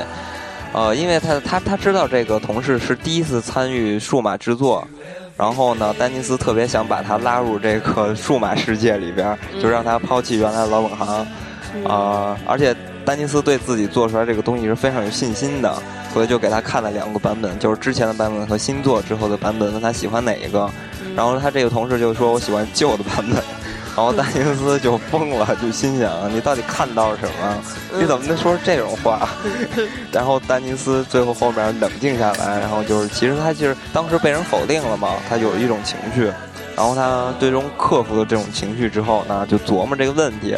就是丹尼斯其实意识到问题的所在，其实就是说特效不是为了炫技，嗯，而且这个时候就是同一时代呢，有一部电影叫《阿甘正传》，嗯，就是对电影业电影业产生了一种变革。对，就是像刚才咱们说的，啊，就是这个特效不光是适用于科幻片儿，它还有喜剧片儿、一些剧情片儿都会用到特效，只不过可能你根本就没有发现，你不知道还有特效。对，咱们就说这个时候的《阿阿甘正传》它诞生了，它对电影产业的变更有非常重要的这个。就跟之前咱们说的《侏罗纪公园》是同等重要的，因为《侏罗纪公园》它的视觉特效呢是近在咫尺，它是庞大的角色将科幻带入近景，而《阿甘正传》呢是一种完全相反的、很低调的方式制作了让你察觉不到的特效，就是也是其实这部电影也是做到了前人做不到的事儿，它是通过改变演员的腿部动作呀，改来改变他们的表演。对，就他那个里边阿甘当兵的时候，里边他的上校。刚开始不有腿吗？最后变成瘸子了。那个其实我当时就想怎么拍的呀？其实是用特效把他腿去了。嗯，而且当时还有一个就是改变了画面中的天空。它改变画面这种天空呢，是为了干嘛？为了渲染不同的情绪。对，这些细节你都认为可以用镜头捕捉到，但是其实是无法实现的。它是通过操纵细节来加强叙故事的叙述，而且里面有一一段特别有意思的这个桥段，大家肯定都记得，就是阿甘打乒乓球，有疯狂打乒乓球，跟这个上了发条似的，打的倍儿快。当时不知道大家想没想过啊？我就在想，为为毛这个汤姆克鲁斯打乒乓球打这么好？他真能打这么好？那中国怎么混啊？对，其实他根本就不会。对，在拍摄的时候，他只是在挥拍，他根本没打。所以乒乓球是后期制作合成的。嗯，这个其实，在特效里面算是一个雕虫小技了，只是，但是却他为电影的制作是开创了新的开端。嗯，因为你进入这个阶段之后，重要的便不再是特效了，而是故事的情节。很快呢，视觉特效在戏剧电影和喜剧电影里面都开始用呃用各种各样的形式出现，嗯，而且占有一席之地。比如说这个《勇者游戏》，当时这男主角叫罗宾威廉米姆姆斯。他在接受采访的时候就说啊，说在拍摄的时候，工作人员会告诉他这儿是犀牛跑出来的地儿，你呢就冲反方方向跑。你跑的时候注意这儿有个什么怪物，这儿有个什么大猛兽，嗯，什么就是乱七八糟。但他其实根本就看不见，根本就没有，因为这他就这些东西在他拍的时候是没有，后期是加入的，是特效。对，这也就是演员的工作的一个大变革。要是要去跟，呃，他还好，因为他是一直在跑，对吧？反正当时《勇者游戏》也给我吓够呛，他是一直在被追，他是其实是没有这个面对面的沟通和台词的。但是之后的演员就不一样了，嗯嗯，比如说那钢铁侠什么的。也都是，对，有很多就是现在咱们看到很多片子里边这种特效的镜头，基本上都是没有的，就是演员通过这种专业的训练和这个空气演对手对。手戏。对，比如说《星战》，这个《星战》后来二二二零零几年拍的这这三部，这个当时演欧比旺这个人就说：“我是一个就是很有抱负的演员，我特别希望自己能那个。”就是能有有一些突破啊什么的，嗯，他说，但是我现在每天都在对着斧子演戏，他说我都要崩溃了，我才思枯竭了，我整个人特别的茫然。对，其实设计这镜头还是挺难的。对，反正就当时有很多演员都在抱怨，但是不一样的就是塞缪尔杰克逊，嗯，他就说说，哎。我是家里的独子，我从小特有想象力，我特爱跟空气打架，所以我干这事儿就特高兴。所以你大家还是少点抱怨，去发散你的想象力吧。嗯，对，其实工业光魔，咱们大家都知道啊，他们做的东西其实就是照片级的这种真实感，而且他们能不超时、不超预算的完成。嗯，其实他为什么能做到这些呃这些成绩呢？其实就是都源于工业光魔的这个艺术部。嗯，其实艺术部特别重要啊，在中国如果拍这种电影的话，基本上很少有这个部门。艺术部其实里边就是一些呃概念的艺术家，画原画什么的，他们基本上是在整个组的最前面，就像那个刀的刀尖。确保每一个人都在一条线上，战线上。因为呢，其实就是说，他们给开了一个头，打了一个基础，所有之后的设计都是符合他们这个创造的一些设想吧，就是这样。然后呃，接着是研发部，呃，许多时候呢，这个导演都要求工业光魔能够创造就是从来没有的这种影像，嗯啊，然后特效总监就就会把这些挑战啊交给工业光魔的这个研究部与开发部门。其实这也是呃工业光魔最爽的一个地方，就是好多导演反映啊，就是他们觉得导演就是直接过去跟他们就找来他们就说，哎，那个谁谁谁，我想要一个能控制的这种烟。给我搞一个，给我看看，然后就一帮这种特别聪明的人就对他说：“没问题，好嘞，妥妥的。”然后就，然后就给你做一个吧，然后就做了，然后果然他们就拿出来一个特别牛逼的这种工具，其实就是一个程序嘛，来帮你完成。就比如说，呃，咱们现在。呃，好多设计师用的 Photoshop 呀什么的，其实全都是他们这帮人去开发的，写的一些脚本。嗯。还有这种粒子的特效之类的东西吧。嗯。啊，然后接下来是在片场，这种特效总监是负责把实拍的素材搞定，然后交给工业光魔的艺术家们。嗯。然后当导演在做拍摄之前的工作时呢，这个组里边人特别多啊，就是搞特效什么乱七八糟这些工作人员。嗯差不多能达到三百到三百五十人的这么一这么一个程度的剧组，那他们一天的花费得多少钱啊？对，这么多人，我靠，就是据说得要三十五万美元吧。而且片场一旦有这个视效总监要需要回答的问题吧，然后所有的人全都盯着这个视效总监。嗯。然后这总监呢，就 时间很短嘛，还是必须告诉他们抉择嘛，然后他告诉他们要怎么做，然后他们就去做。其实这个就是工业光魔的一个工作方式吧，试着创造这么一种氛围，就是说，呃，这种有创造力的人啊，他们是可以自由的分享他们的观点，比如说幸福，对，比如说我们去，大家全都去讨论这个一个镜头怎么样去做，怎么样，怎么样做出来会非常好，因为他们其实的目的都是一样的，为了让这个东西出来特别棒，对吧？其实就是头脑风暴，对，是吧？啊，然后大家都是特别真诚的这种说出自己的想法，而且每个人其实脑袋里想的都是去解决问题，所以这么样的一群人聚在一块儿，致力去做一些从来没有做过的事情，其实是非常伟大也非常难得的，嗯，就非常可贵的，感觉应该是也是特别美妙的，对对对对。其实，其实这个在工业光魔周年纪念的前夕呀，嗯，这个乔治·卢卡斯他是工业光魔的所有者，他也是客户。其实，对，他带着让人害怕的任务回到了工业光魔，那就是做星战的一二三。为什么说是一二三呢？其实它是前传，但是在好莱坞呢是没有人叫前传的。其实这个二零几几年呢就是一二三，一九七七年的那几部是四五六，二零一五年上映的就是七，然后接着来的就是八九。嗯，但是为了方便大家听啊，咱还是叫前传，就是跟大家说一下。嗯，做星战前传的时候，乔治卢卡斯他必须得等待，因为他想做的这东西是非常宏大的，而且呢他又必须得要，所以工业光魔必须等设备完善。然后卢卡斯在工业光魔看到的呢，还有工业光魔从一九九零年开始做的工作，鼓励他相信最后的时刻已经到来了，而且这个时刻是很有可能创造奇迹的一个时刻。对对，而且卢卡斯他有时候会去过去推动工作的进展，他呃是在把包装啊推向了一个新的领域。嗯，但最大的问题其实就是容量，非常多的东西。光影光魔尝试一种视觉效果，又是从来没有人做过的，而这回要在电影里做的，要占到超过百分之九十的比例，这是一个多大的比例？其实他是也是在创造不可能吗？对，然后他们呢就把制作这部电影的电脑图形图像扩大了两倍，因为他们成长的特别迅速，嗯，所以呢就会有一些担心，就是他们能控制的范围到底是有多大。能不能做到？他们考虑的呢是要做，并不只是实现一张效果图，还要多实现几张。而且如果这些都实现了的话，其他人也想这么做，那他们怎么办？他们有超过两千张的效果图，而且有许多方面都需要描述。如果没有工具的话，定期是肯定完不成的。当时卢卡斯就说啊，说其实我真的是非常的痛苦，而且害怕很多很多的事儿。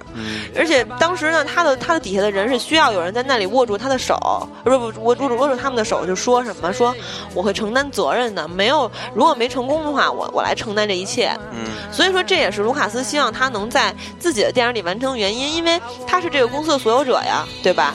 他也是这个电影这个项目的所有者，所以他可以承担责任，就可以让他们去他底下的人去放手去做。啊，就是尽情的发挥。这里面呢有非常密集的场景，成百上千个性格特征，而且必须做一些什么钢体物动力学呀、场景模拟和人造地形等等等等这些东西。他们需要开发新的又大就惊人的工具，重点呢是如何设法改变操作程序，因为这样才能将变革带到电影里。所以说，卢卡斯，我觉得啊，他的工作方式真的也特别好。就他底下的人说，卢卡斯推动了我和我的公司一起成长，而且他带给我一些我从来没有完完成过，甚至是听说过的任务，逼着就他其实是逼着他们的团队的成员去挑战自我，去开拓自己的潜能。嗯，所以这些员工呢，在解决大小问题的同时，也培养了自己的自信。嗯，而且他们又。学习到了怎么样去创造更大的梦想，我觉得，哎，特别让我羡慕。如果我在美国，我也去干这行了。嗯。对，早点学这些软件什么的，跟着这帮人干多幸福。对，因为我特别喜欢这些东西。对，咱咱说说其他电影哈。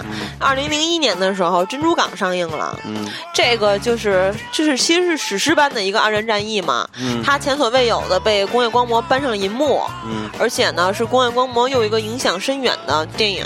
嗯。到二零零四年呢，他们就为了。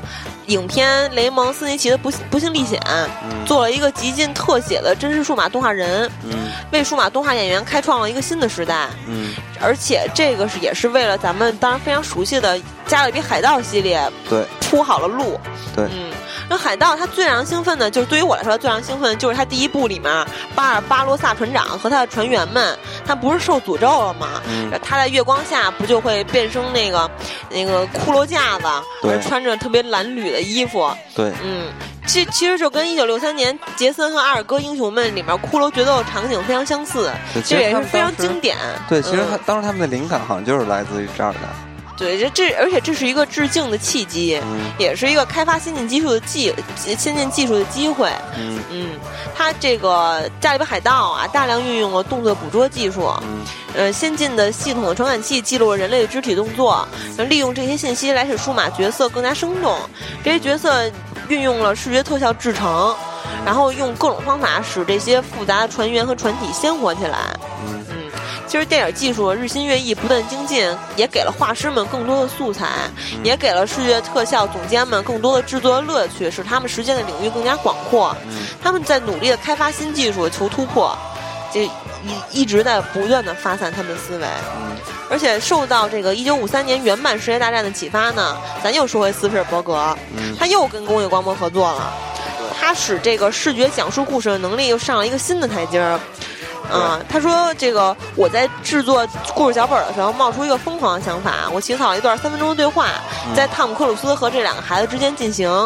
当时呢，这个镜头其实也是你可能会觉得它不是一个特效镜头，因为你因为它不是那种就出来一大怪物啊，或者怎么着了，穿穿那个什么虫洞啦，什么星际旅行啦。主要其实是说一个原来非常用就是摄影机非常难拍的一个镜头。对，就他是想当时他们不是那个逃亡吗？啊，那个外外星怪物已经来来袭了，然后他们就在那公路上逃亡，然后他就想来了一个来一个先是一个特写，再是一个侧面给汤姆克斯来来一镜头，再来一过肩镜头，但这些想法都是一开始他都放弃了，因为他不刺激。对，嗯，他想让电影电影变得更加精彩，他就想要来一个一镜到底的镜头，所以他就跟一个镜头设计员用移动摄影机设计了整个镜头。镜头先是这样，先从车内穿过，然后再从车后窗移动到车的公这个公路的中央，然后给车进行的行进的镜头让路，再回到车窗内。这个在是摄影机运就是推拉摇移啊，是一个不可能完成的任务，但是他不知道怎么整合了。所以他又把这个镜头又交给了这个视效总监丹尼斯，他就说这个两个，然后丹尼斯就说两个镜头我就能给你搞定，嗯，特别牛，特别嚣张，对，然后他就说，哎，那从哪儿断开呢？然后丹尼斯就说说从车后窗回到车内的时候，然后再转到车外的高摇臂镜头，最后让车消失在画面里。对，其实。这种镜头的话，在现在很多这种有呃汽车这种追逐的戏里边，会经常能看着。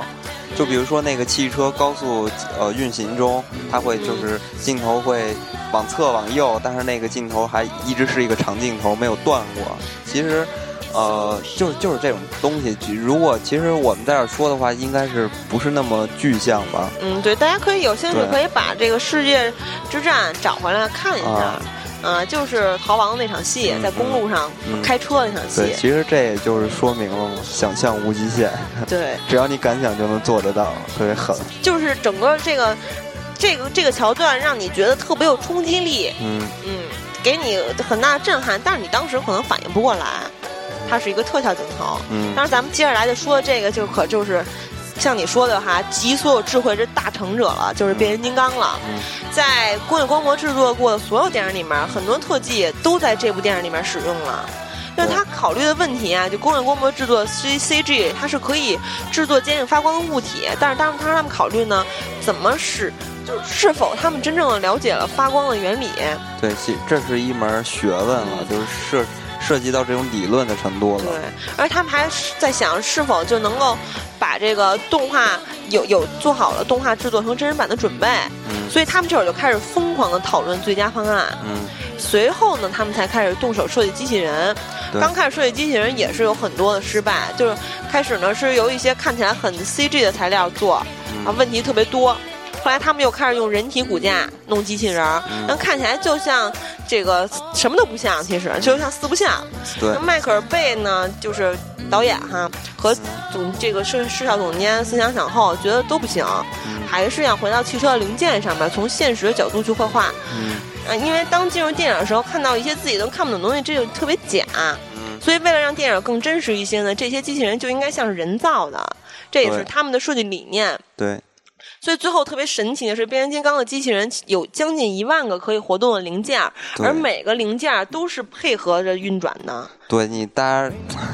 这是特别厉害。我我当时看变形金刚的时候啊，就是虽然说我看了两部，第三部就不想看了，但是看第一部的时候，就是我最爱看的就是变形金刚他们在变身的时候，那些机械感。大家都是这样。对每个镜头，你你都能每个镜头你能看见那些零件都在动，而且感觉是特别符合这种工程的原理。对，它是有逻辑的在动，不是瞎动。简直我太牛逼了！这种东西我觉得能抛开世界其他地方的这种。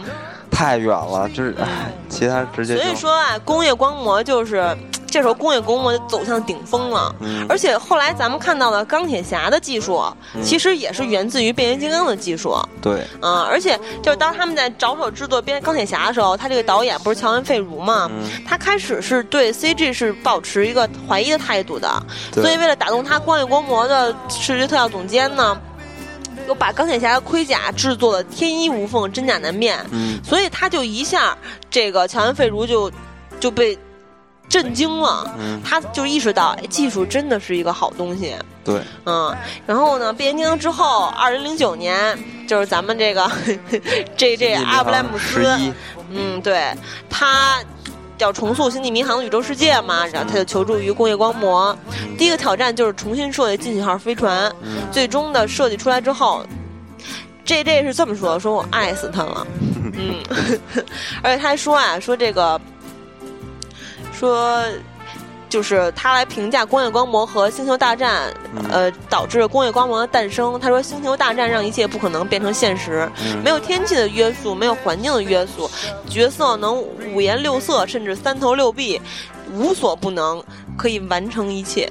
对，而且大家大家不是应该有很多人都看了这个《星际迷航十二》吗？嗯，里边的特效非常棒。嗯，它当然也是工业光魔做的了。嗯，然后咱们继续说啊，就是二零零五年呢，工业光魔就跨过金桥大呃金门大桥，从马陵县搬到了现在的普西迪。基基地，呃，这个二十三亩的土地上，工业光魔的视效团队呢。呃，从威尼斯的这么一个原来那个小仓库里边起家，然后不停的接受这种极限的挑战，对吧？最终引领了这个艺术特效的发展的道路。嗯，他们，你说他们的成就在哪儿？就特别伟大。他们独自就是将改写的这个胶片时代变成了全新的数字时代。嗯，啊，然后通过一部部的电影，整个改变了电影工业。然后在过去的这个三十五年里边吧。然后，工业光魔在将近这种三百多部电影的视频制作中、特效制作中，呃，在艺术上的创新呀，被授予了十五次的奥斯卡最佳特效奖，然后二十三次的奥斯卡提名啊，还有国家技术奖。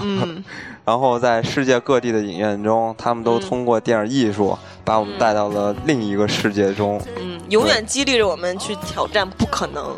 对，真是太伟大了！我真的是。真的要特别感谢，嗯，这些在荧幕后边这种幕后英雄，我觉得他们真的是英雄，比这些你你可以说导演呀、编剧什么的，这也是幕后，但他们没有这些特效的这些艺术家们。对，尤其是想到这个李安这个少年派，当时这些特效做特效的这个公司抗议，也说他们都已经倒闭了，这事儿就觉得特心酸。对，其实我们没有人重视他们，非常非常尊敬他们，嗯。行，那咱们这期就说到这儿。嗯，然后那咱们就进入听友互动环节。对，嗯。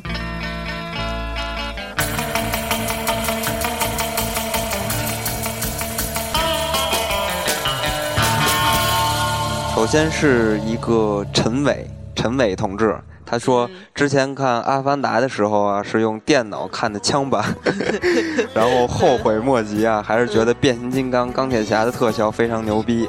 现在最期待的就是超人的钢铁之躯了。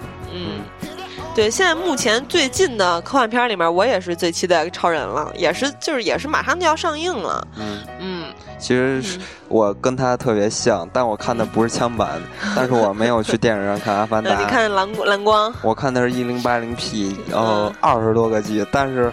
非常牛逼，但是我我就是非常后悔，还是没有看到 IMAX 版的《阿凡达》。其实当时《阿凡达》我是在双安的 UME 看的，当时我是也是没票了，而且我还是第好几波了，也不是第一波，我是坐在电影院的最后一排，当时依然很震撼，给我给我看看慌了。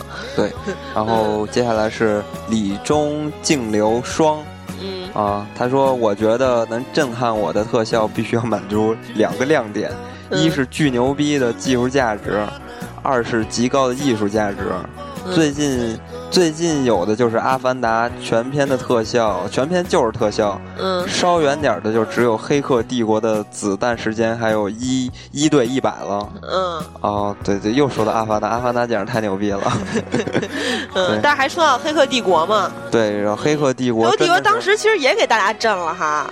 对，其实我看《黑客帝国》初中看的嘛，然后第一次看的时候，呃，就是看了，因为那会儿。不是很理解这些东西啊，然后看着看着就看不下去了，然后就开始快进，然后只看这些特效的镜头，飞踢啊，然后后面之后我又开始又重新拿出呃《黑客帝国》来看，然后发现《黑客帝国》是一个难得的、少有的吧，是一个能把思想、故事和呃特效画面结合的都是极其出彩的一部电影，特别牛逼，而且这个子弹时间呀。说到这一点啊，其实是当时啊，子弹时间好像用的不是特效，啊，是用摄影机拍出来的。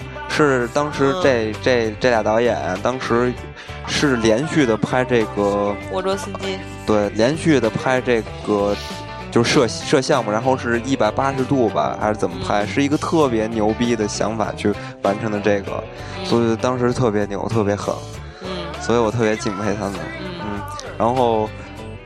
光头大表哥，他说：“少年派鲸鱼跳出来那一下真的是特别震撼。”嗯，其实我觉得那个是特别美。对啊，那也是非常震撼，当时我都快哭了。我靠，太漂亮了！你知道多漂亮吗？那个镜头。我看过少年派，不过当时给我印象特深的，竟然是那个那个女女人身体的那个岛，就是当时那个发现一颗牙，然后他从树上往下看，看一那个水水洼吧，那是一个。然后里面有好多好多的生物，特别的蓝，嗯，那块儿也挺美的，嗯。插秧小能手卡帕说：“我能，我能说，呃，是新白娘子传奇吗？小时候觉得新白娘子两只手指对在一起就有一道光出来，特别神奇。现在觉得特别震撼的就是少年派。”呃，因为后来才知道那只老虎是全特效做出来的，我太棒了！你后来才知道，然后所以呢，他觉得都是啊，对，所以他觉得这类片子的演员都特别厉害，对着根本不存在的东西演戏。对，就刚才说到咱们这个欧比昂大师的问题，崩溃了。对，真的是这样的，所以。呃，能看。其实这就是真的是考验考验想象力了。对，所以这个真的是你能看得出来，演员是无无可取代的，对吧？确实非常。有的是无可取代的，有的是可以取代的。嗯，接着说。对，然后哎，还想说一下《白娘子传奇》呢。嗯，说《白娘子传奇》，我记得波那个当时发还有法海呢，那个大波，那叫什么来着？就是波。那碗里面那就是波发光。水吗？啊，不是法海法什么呀？法海又是收白娘子时候那个、那个、那个射线的那个黄光，我记得是。对，就我就想说白娘子那个配音也挺牛逼的，唰唰，然后还有三位真火追那个黑白无常都特别逗。嗯，哦，还有大蝎子，我记得有蝎子精什么的，固有固有。对，嗯。然后接下来是牙牙。那么后面不念，你不会念。后边什么 teeth 什么的。嗯。然后他说没被特效震撼过，但是被感动过的非常多。啊，其实我觉得特别好。他能说说感动的点，就是《海底总动员》、海中的效果、哈尔的移动城堡、片末天上接吻镜头、皮克斯的小台灯很牛。我觉得皮克斯的小台灯你都能看出让你感动，我真的是无法说了。但还是更喜欢这个。吉普力和上海美术制片厂，嗯，上海美术制片厂也算特效吗？嗯，不过不过我觉得《海底总动员》你有没有印象啊？尼莫。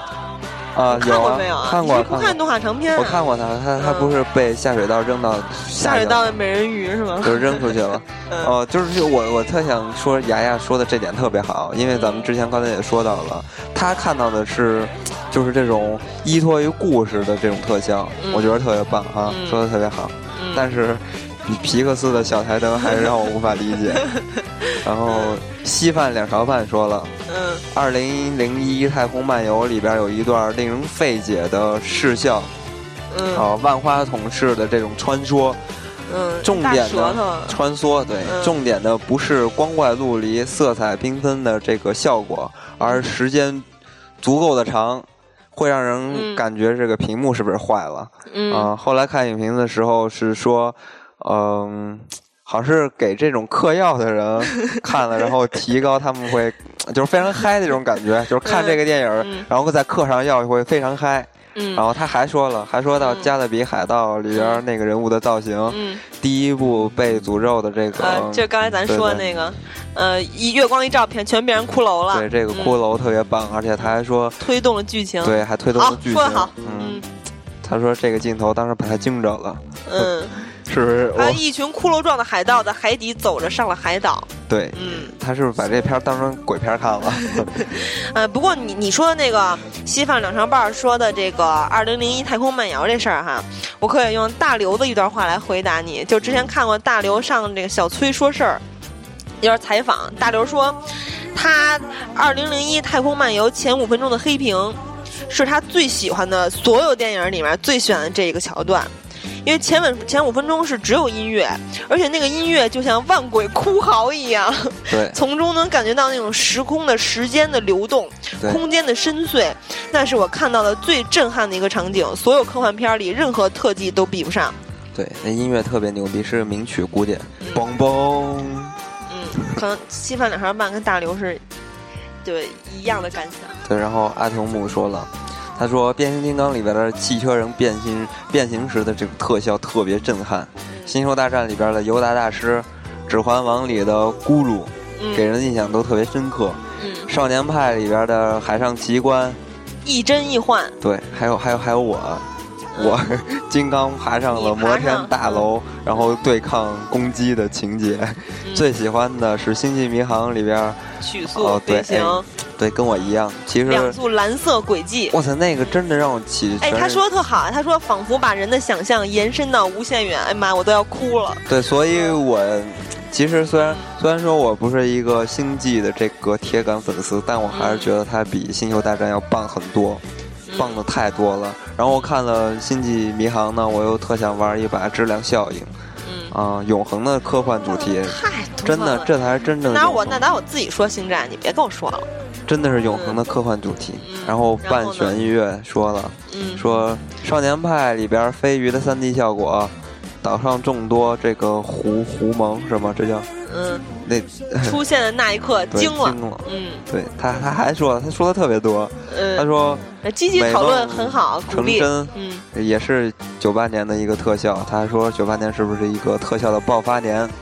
啊，男主角在这个油画中行走，手握花草会变成颜料，嗯，白鹭划过天际留下的一道呃彩色的笔触，这效果都把他给震撼了，嗯，啊，之后在。伊利园里边的伊甸园，哎呀妈呀！这伊伊甸园啊，对，在伊甸园，伊甸园呀，在伊甸园里的唯美景色，嗯，天堂大门前不断轻轻飞过的人们，地狱地面上的人脸，这些景色都让影片更动情。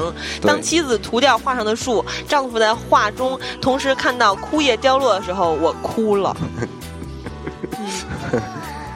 多多好！然后他还说了《黑客帝国》《指环王》《哈利波特》《变形金刚》《星球大战》《加勒比海盗》，肯定一堆人说。对，确实是。啊，但是美版的哥哥斯拉呢？高耸入云呃入云的这个怪兽形象，直到现在都非常让他呃惊异，对吧？影片的前半部分一直只能看到怪兽的两只脚，可见其巨大。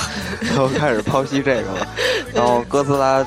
从水中冒出，穿过地道，尾巴扫过，扫破玻璃，扫破玻璃，大脚踩向记者的这些场景都非常震撼。美军也是不遗余力的用直升机啊、坦克、潜艇，啊，战斗机各种武器，大战打得十分过瘾啊。然后作为九八年的电影特效啊，制作的非常令人难忘。嗯，对，其实哥斯拉这个，我觉得我也有同感哎，就是一开始新出现一个大玩意儿、大怪物啊，或者大猛兽的局部，这个特别好，因为这样你开始去想象，你从局部去想象它的整体，你就会觉得我到底整体是什么样？整体肯定特别可怕。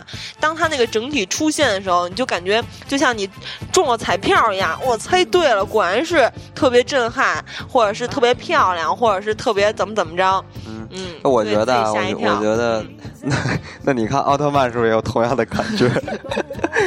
因为为什么这么说呢？因为我觉得他肯定对这个片子应该是小时候也是小时候看的记记忆比较深刻。因为我觉得哥斯拉这个东西做的还是挺次的，因为它是模型做的嘛，啊，还也不算九八年的美版哥斯拉，不是日版的。是呀，我记得当时是电脑做的吗？我不记得，反正给我吓坏了。而且之后我看完之后，我还做了两个月的噩梦，一直梦哥斯拉那个。我当时是在一个楼里，从那个楼的这个楼道的窗户往外看，看到了一只哥斯拉的大眼睛正看着我呢，还给我吓尿床了。哥斯拉大眼睛，我在做梦的时候，嗯，对，反正。奥特曼是哪个模型做的？那不重要了，快接着说。行者如霜说了，《天龙特工队》里边的天上开坦克，《拯救大兵瑞恩》里边开头的登陆战，嗯，诺曼底登陆，二零一二的大海啸，漫过喜马拉雅。山，复仇联盟中复仇者联盟中的钢铁侠与雷神大战，嗯。《黑客帝国二三》里边呃，那些百人大战，钢铁侠里里边试条，就是他的 Mark 啊，Mark Mark Mark Three 的时候的这个过程，还有钢铁侠开头的那个面罩。嗯，侧空翻都特别帅。嗯，变形金刚三最后擎天柱飞来桥上秒杀小妖们的这个华丽长镜头。嗯，阿凡达的三 D 至今无人能敌。嗯，哎，真的有这么牛逼啊！我真是后悔没有看。然后 X 战警二里边万磁王逃出监狱。还有东方不败的绣花针一击必杀。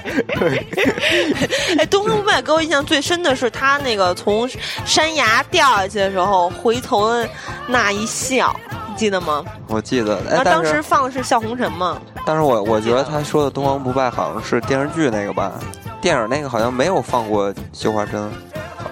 放过吧？看过吗？我也忘了，忘了。但是这个钢铁侠三，哎呀，钢铁侠这个我得跟你说说说，这谁说的？行者如霜，对，这也咱们一个特别积积极参与讨论的听友。嗯，就是钢铁侠当时拍的时候，呃，是当时呃小罗伯唐尼穿的战甲没穿全，已经觉得特别重了，而且挺难受的，穿上之后。然后他就特难受，因为这样也会影响他演戏嘛。然后这个光工业光魔的特效总监呢，就一点一点去改进，然后最后到后来他就狗屁都不用穿，呃，就可以尽情自如的演戏。然后小罗伯特唐尼还跟他说：“说我真是太感激你了，嗯，特别特别的感动。”对，就是说他身上那个盔甲其实是合成的。对，其实他根本没穿。绝代小冰冰说了，这两年特效特别赞的就是。还是阿凡达，就又说到阿凡达了。特别是那段在夜呃夜晚满天飞舞的树精树精灵落在主主角身上，嗯嗯，还有那个被触碰就会缩回去的螺旋红叶，嗯，啊，印象太深刻。觉得小冰冰应该是个姑娘吧？因为这个他说的这两个桥段都是比较唯美的，对，特别梦幻。但他头像为什么是一个花美男呢？估计他是喜欢 F 四，然后本本的摩羯，嗯，印象他说印象里还还记得最早的特效，呃，震撼的就是《侏罗纪公园》，嗯，啊，然后那一群恐恐龙的奔跑画面，这辈子都不会忘了。对，还真是这辈子，而且当时有一个食草的那个龙在那儿叭叭的那个跑呃，一个走的时候。当时那主角不说，这这是恐龙是吧？这他 其实呃，小本本说的这个啊，说的这个成群的这个恐龙奔跑，就是咱们刚才说的那个对什么鸡龙来着？四鸡龙，然后不停的复制出来的。嗯。然后咱们再来说说微信的听友了哈，道格，上回刚说完疯狂的石头。道哥说，第一次被震惊的特效应该是《勇敢者》的游戏，尤其是里面的狮子，最开始以为是真的。嗯，对，其实这里面的猛兽都是假的。咱们刚才说了，包括犀牛啊、狮子呀。我就记得那里边的蚊子。大象，还有大象踩扁了一个车，我记得。我就记得里边那些蚊子、蜘蛛，我可太恐怖了。对，这《勇敢者》游戏应该也是我是第一次被震惊的特效。嗯，因为当时是好像是这个，给我吓坏了。但我第一次被震惊的就是《终结者》，真的是印象深刻，永远无法超越。嗯，液态的 T 一千是吧？嗯，风中凌乱的小东说，头一次被震撼到是小时候看《谁陷害了兔子罗杰》，卡通加真人，给我那时幼小幼小的小心肝惊得够呛。对，我也看过，我也小时候看的，我记得。是乔丹那个吗？不是，是另外一个，就是悬疑的。漫画嘛，也是漫画改的。然后那我可能没看过。对，里边有一个经典的漫画形象，就那个女的，大屁股，然后遮着半面那个头发的大波浪发型，那女的特别性感，特别喜欢她，但我不知道她叫什么。呃，然后 D O K E D O，这是角星人吧？嗯，他说可能也是，不是？他说远的不说，近期印象最深的就属特摄短片《巨神兵》和《普罗米修斯》了。啊，安野痞子虽靠 EVA 骗钱无数，骨子里却还是铁杆的特摄迷。嗯，实物场景手工打造特摄片，作为科幻电影的始祖之一，在 CG 横行的今天，仍能带来真实的震撼和压迫感。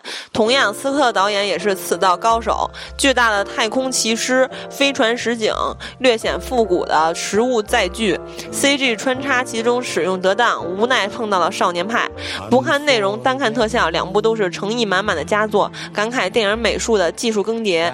头一次，不是，他说，呃，还说可能也。也是复古情节作祟，印象中真正的电影魔术还是美术特效，一笔一画，一针一线创造的神奇世界。嗯，其实他说这个。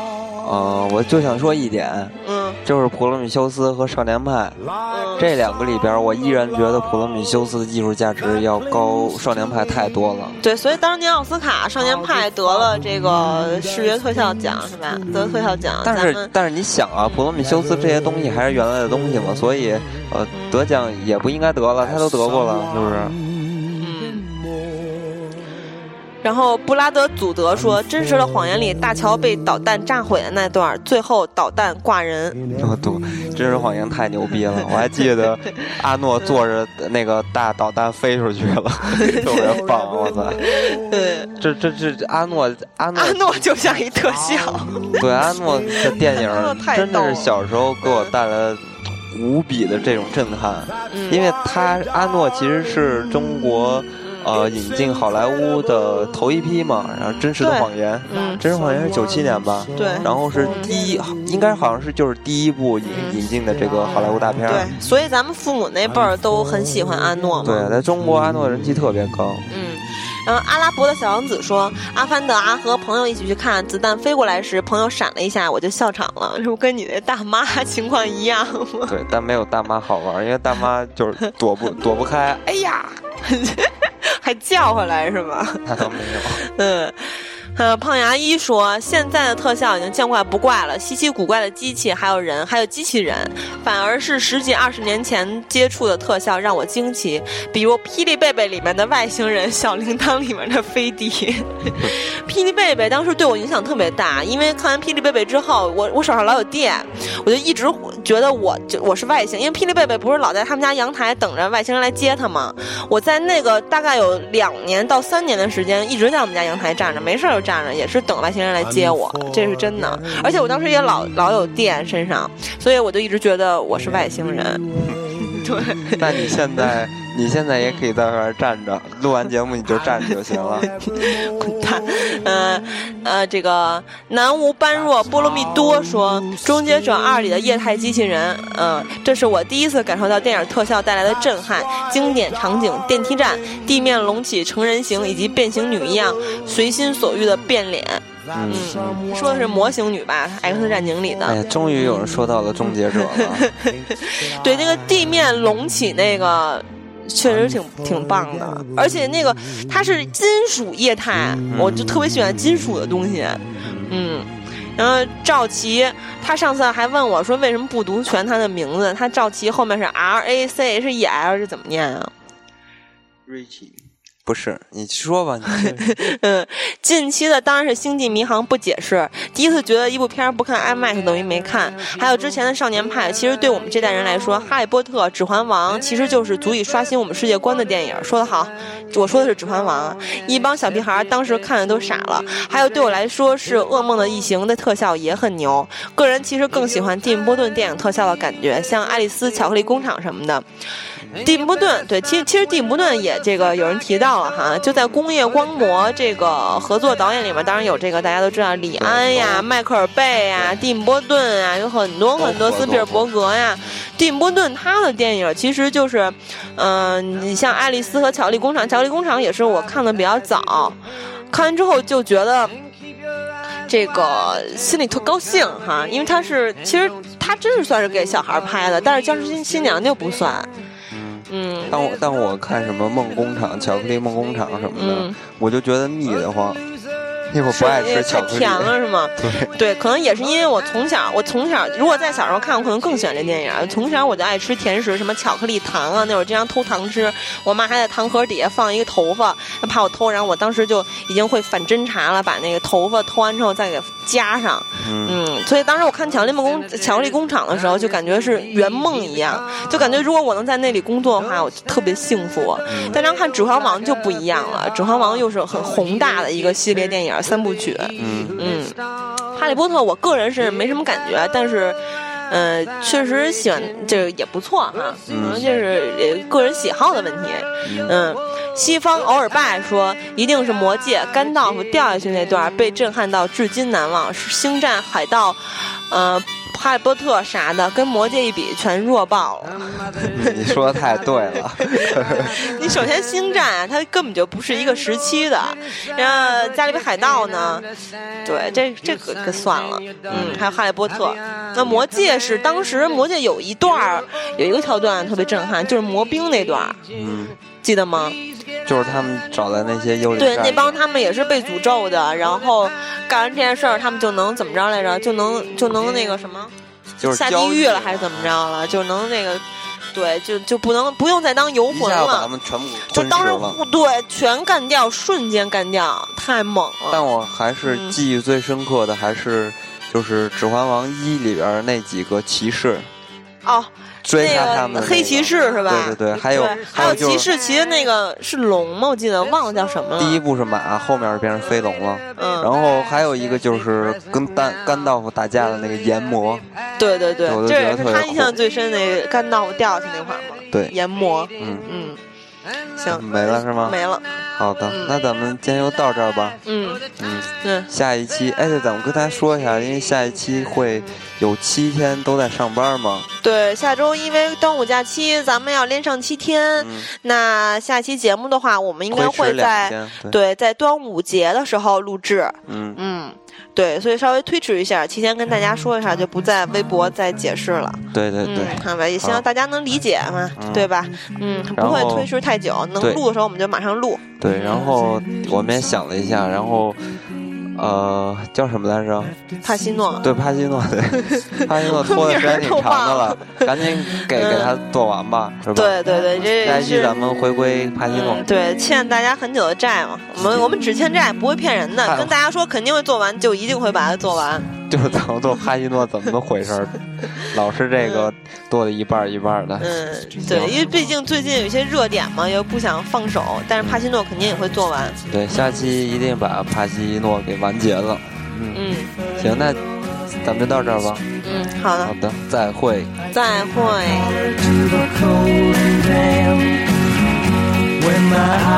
split the